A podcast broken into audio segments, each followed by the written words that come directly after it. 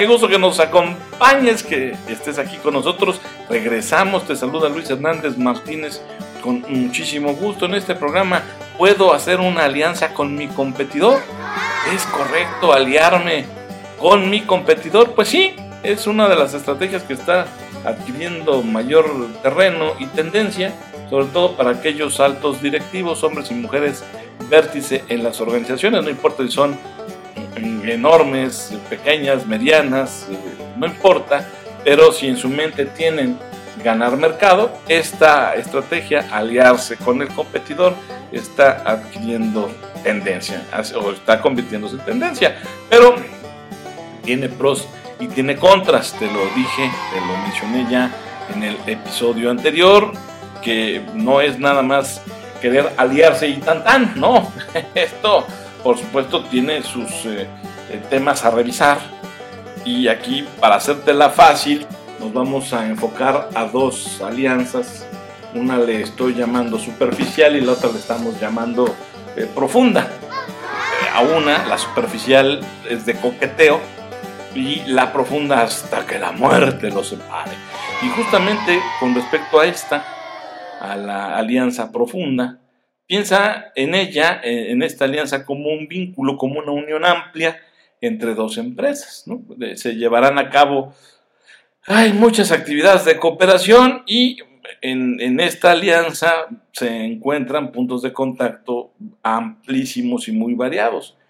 Habrá mucha gente involucrada entre las dos compañías, por supuesto, por supuesto que habrá muchas personas involucradas, trabajando juntas. Es más, piensa que también tú estarás en, contacto constante con tu colega, con tu otro director general o con tu otra empresaria fundadora. Es decir, la relación y los puntos de contacto no solamente se dan entre la organización propiamente, sino también, por supuesto, entre sus dirigentes, entre su alta dirección. Así que seguramente se van a reunir regularmente para discutir las nuevas áreas donde las empresas, las corporaciones, las organizaciones mm, tendrán que seguir eh, cooperando. Y hay muchos intereses en juego eh, para que esta alianza sea exitosa, para que esta alianza profunda alcance el éxito y, bueno, no se pierda el nivel de compromiso que para ambas organizaciones se requiere que sea del más alto nivel. Entonces, considera que las relaciones eh, pueden llevar y desarrollarse en un periodo amplio, puede tardarse años para que se haga sólida, para que ésta se muestre a prueba de balas y, tiene que comenzar bien desde un inicio. ¿no? Son muy claros los ejemplos, hay muchísimos, no voy a dar los nombres de las empresas, pero sí te voy a dar eh, las, las, pistas. Recordarás que en el sector automotriz una empresa eh, es muy común que lleve a cabo eh, sus acuerdos, sus pasitos, cortitos pasitos de alianza para más adelante con la empresa aliada puedan formar una sola. En estas industrias consolidadas como la automotriz, tú ya has leído hasta el cansancio este tipo de ejemplos donde terminan convirtiéndose en una sola, en una misma, o una empresa de esta industria termina adquiriendo o absorbiendo la otra, ¿no? Este, es muy común en el sector automotriz, tú pícale ahí al santo Google y, pon eh, eh, por ejemplo, alianza entre empresas automotrices. y a ver qué te sale, ¿verdad? Y ahí tú eh, vas a encontrar los, los ejemplos. La ventaja de este tipo de enfoques, de este tipo de alianzas, es que justamente eh, los socios pueden construir una confianza gradual antes de ir añadiendo más actividades o nuevas actividades que comprometan recursos o que exijan recursos de la organización. Entonces esto se va haciendo poco a poquito, paso a pasito y la beneficiada será en el largo plazo pues la misma sociedad que están construyendo. Este, los beneficios estratégicos y de operación estarán disponibles eh, tanto para la empresa A como para la empresa B y dependiente de cuál sea el enfoque que se utilice en este tipo de alianzas profundas, pues eh, los beneficios pudieran estar incluso inmediatamente visibles. Este, sí, claro, insisto, se maneja de una forma adecuada. Es una orientación más peligrosa, eh, este, por ejemplo, si lo haces con el competidor cuyos valores no compaginen con los tuyos, sí. Sin embargo, no es imposible llevar a cabo también una alianza estratégica en ese sentido exitosa. El conflicto, en todo caso, consistirá en que los administradores pues, van a compartir información, van a tener que trabajar juntos en proyectos de alto riesgo y todo esto tendrán que hacerlo antes de conocerse y de confiar entre sí. Entonces, date cuenta cómo también el ritmo con el que tú abras tus estados financieros y tus estrategias es en ese mismo grado será el riesgo que corres ante pues una posible deslealtad de la contraparte. Insisto, aquí es donde la buena crianza sale a reducir, la ética y el que realmente ambas organizaciones deseen eh, captar o conseguir un mercado en una industria en consolidación para beneficio de ambas firmas. Entonces es importante esto que te comento porque al compartir información, al trabajar juntos en proyectos de alto riesgo, pues implica hacerlo antes de conocerse, incluso antes de confiar entre sí. En algunos casos, la verdad, eh, tendrían que estar primero súper convencidos de que esta unión o alianza realmente sea una buena idea.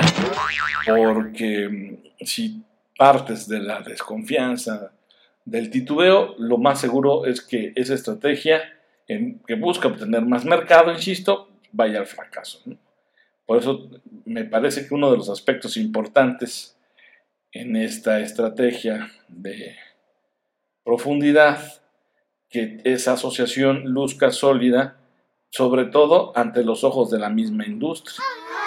Y no importa de qué porcentaje estemos hablando con respecto a la industria, no pero que sí luzca sólida ante los ojos de los demás. A lo mejor tu sociedad puede ser al 50% cada una, o a lo mejor una proporción de un 51-49, donde el socio sea el líder de la operación. O sea, no importa tanto eso como el que la asociación luzca sólida ante los ojos de la industria. Así que es muy importante, insisto, el tema ético, el tema de la confianza. Eh, ah, otra cosa también muy importante que no debes olvidar es que es mucho más fácil formar una asociación que hacerla funcionar. Por eso cuando escucho a mis colegas abogados hablar como si su lengua no tuviera hueso, ¿verdad? Ah, sí, yo ahorita rápido hago los contratos, sí, a ver, revisamos, sí, que todas las cláusulas, sí, todo, sí, sí, hombre, ya, ya, siéntate, tu lechita y a dormir, ¿no? Cuando nada más hablan porque su lengua no tiene hueso y solo piensan en términos de contratos y, reglas y leyes y cláusulas, bueno, están faltando a esto que te estoy diciendo que es algo sumamente importante y que no tienes que olvidar, que es mucho más fácil formar una asociación que hacerla funcionar. Entonces, aquí es donde realmente lo que vale, lo que pesa, lo que importa, es que tengas el conocimiento de alta dirección, de empresario, de directivo asertivo, porque, recuerda, los empleados en cualquiera de las empresas que están a punto de coligarse o de aliarse, se pueden sentir amenazados y entonces resistirse a compartir tecnología o conocimientos del mercado y a estandarizar las especificaciones del producto con un competidor o del servicio. Eh, ha pasado, ha pasado, ha pasado. que en industrias como el de las telecomunicaciones, y otra vez, yo no te voy a dar los nombres, o sea, trabájale, ¿verdad? Ayúdame a que este programa también sea de aprendizaje vivencial para ti. Entonces pícale a Santo Google y ponle, por ejemplo, eh, fracasa alianza entre empresas eh, de la industria de las telecomunicaciones, a ver qué, te sale, ¿verdad? Porque justamente, pues, eh, los hombres y mujeres vértices de la organización le creyeron a sus abogados y pensaron que lo más importante eran sus contratos y sus cláusulas, pero no. Lo más importante siempre en este tipo de, de alianzas o, de esfuerzos de management o de alta dirección, pues es la gente, son las personas. Una vez que dos compañías trabajan unidas, este, de verdad unidas, lograrán, seguro te lo firmo, que surjan proyectos conjuntos, nuevos proyectos, y, bueno, estoy así, de lo firmo. Esos nuevos eh, proyectos formarán parte de la nueva cartera de negocios con un impacto estratégico o financiero relevante. Claro, otros no. Pero aquí lo que tú tienes que entender y tienes que asimilar es que es esa gente la que va a hacer que con la fusión o la alianza tú tengas un inventario de nuevos proyectos verdaderamente estratégicos. Y te lo digo porque eh, este, pasa, ocurre. Eh, nosotros en alta dirección, tú lo sabes, tenemos años nosotros interactuando con empresarios de primer nivel en México y, fuera del país.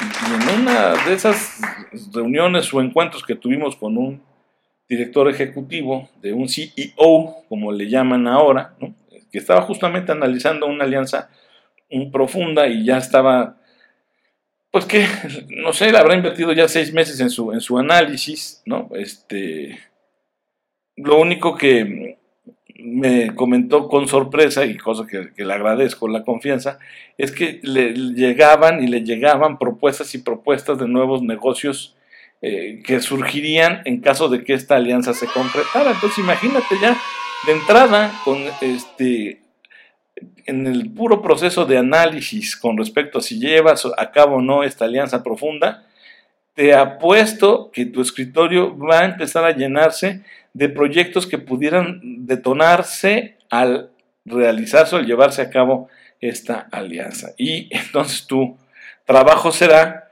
ordenar todos estos proyectos que te van a, llegar y que van a empezar a surgir por la potencial alianza. Este, tendrás que, como directivo, bueno, pues eh, ordenar esos proyectos, ponderar esos proyectos, darle cierta categoría jerarquía, establecer los criterios de selección y pues adelante, ¿verdad? Eh, entrarle con, gusto y emoción a los nuevos eh, negocios. Justo confío en que tú vas a elegir negocios con altas probabilidades de éxito y que además te van a producir frutos inmediatos para que comiences a disfrutar lo antes posible de tu decisión de haberte aliado con tu competidor. ¿no? Entonces, eh, ¿y esto por qué te lo sugiero? Porque mira, eh, piénsalo, si tú eliges negocios con altas probabilidades de éxito, seguramente esas utilidades serán visibles para ambas organizaciones y los van a animar, los van a provocar para que trabajen con más entusiasmo,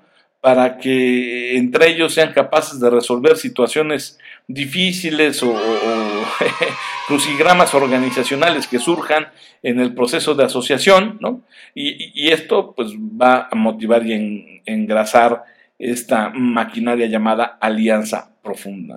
Al haber beneficios en las partes más pequeñas de la alianza, bueno, pues también se va a aumentar el compromiso en los componentes de mayor riesgo y la gente estará también más interesada en colaborar con los nuevos colegas, con los nuevos eh, eh, trabajadores o, con las nuevas personas que se están integrando a la organización que surge. Entonces, date cuenta de la importancia de eh, trabajar a partir de nuevos presupuestos y de perspectivas que van muchísimo más allá de que te armes con los mejores abogados para que te redacten los contratos más sofisticados. Entonces es, es, importante que esto lo tomes en consideración. Con respecto a lo que estamos manejando también a lo largo del programa, ahí anótale, también es un dato que te puede resultar interesante porque estamos hablando de la música, pero con datos, la música mirada a través de los datos. Por ejemplo, en este trimestre segundo del 2022, las entidades federativas con mayor número de músicos fueron el Estado de México, Jalisco y la Ciudad de México. ¿eh? ¿Qué tal? Estas fueron las entidades federativas con el mayor número de músicos. Y si lo comparas con el primer trimestre del 2021 y el segundo trimestre del 22, por supuesto, las mm, principales variaciones positivas las encontramos en el Estado de México y Puebla, con un aumento de 8.37 mil y 4.42 mil músicos, ¿no? Es decir, en el Estado de México hubo en el trimestre, primer trimestre del 2021, o acaparó el Estado de México, ¿verdad? Por lo menos con respecto al trimestre del 2021, este mercado de los músicos en México y repite en el segundo trimestre de 2022. O sea que músicos, el Estado de México tiene para dar y repartir. Y por el otro lado, las variaciones negativas, es decir, los, que, los estados que perdieron músicos, o población dedicada a la música fueron Oaxaca y Veracruz. No mucho, pero sí disminuyeron su aportación en cuanto a personas dedicadas a la música. Entonces, bueno, pues ahí tienes otro dato que te compartimos si te estás dedicando tú a este sector, tus hijos piensan dedicarse a este sector o piensas hacer negocios con este sector, así es como se están moviendo sus datos en cuanto a la función del empleo o la función económica o la eh, empleabilidad del segundo trimestre de 2022 en cuanto a los músicos en México. Y el programa de hoy dedicado a ¿Debo o no debo hacer una alianza con mi competidor? Continuará en el siguiente bloque.